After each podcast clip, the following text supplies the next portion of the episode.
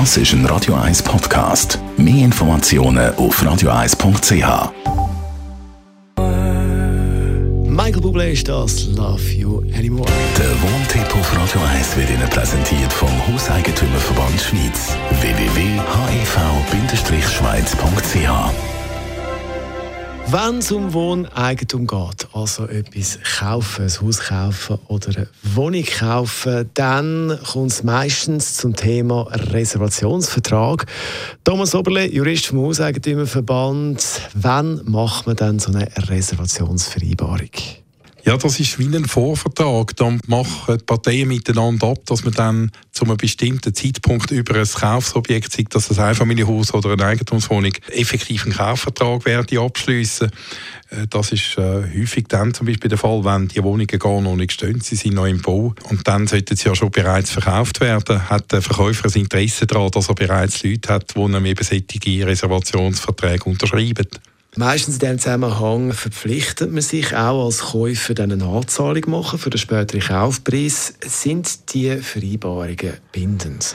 Ja, so eine Vereinbarung wäre tatsächlich bindend, wenn sie in der gleichen Form vereinbart würde wie ein Hauptkaufvertrag. Also wenn man zum Notar gegangen wäre, dann könnte man die Vereinbarung durchsetzen. Das Problem ist, dass aus zeitlichen und finanziellen Gründen häufig die Reservationsvereinbarungen bloß in Schriftform äh, abgefasst werden. Also ich habe eine Unterschrift vom Kaufinteressent, aber eben nicht eine öffentlich beurkundete Unterschrift. Und demzufolge sind es rechtlich gesehen nicht verbindlich. Das würde dann heißen, dass jemand, der eine Anzahlung geleistet hat und jetzt trotzdem möchte äh, vom Kauf Abstand nehmen, dass der tatsächlich äh, den grössten Teil von dieser Anzahlung wieder könnte zurückverlangen könnte. Was passiert denn, wenn einem die Anzahlung dann gleich nicht zurückgegeben wird, aus irgendwelchen Gründen? Ja, das ist ja häufig so, dass dann das Problem besteht, dass der Verkäufer das Geld bereits hat.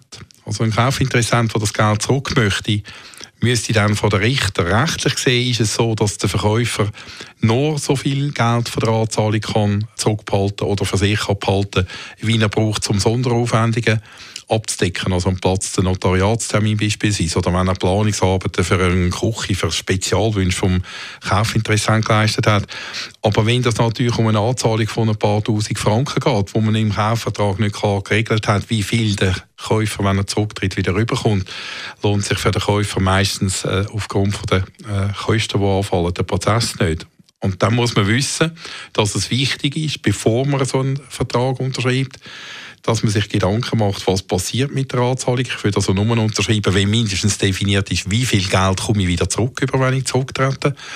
Und man sollte auch aufpassen, dass man auch mit solventen Verkäufern, die auch einen guten Ruf haben, so eine äh, Abzahlungsvereinbarung macht oder eine Anzahlungsvereinbarung macht, weil das Risiko sonst besteht, dass das Geld plötzlich in der Konkursmasse vom Verkäufer verschwindet. Thomas Oberle, Jurist vom Hauseigentümerverband, ist das zum Thema Reservationsverträge. Das ist ein Radio 1 Podcast. Mehr Informationen auf radio1.ch.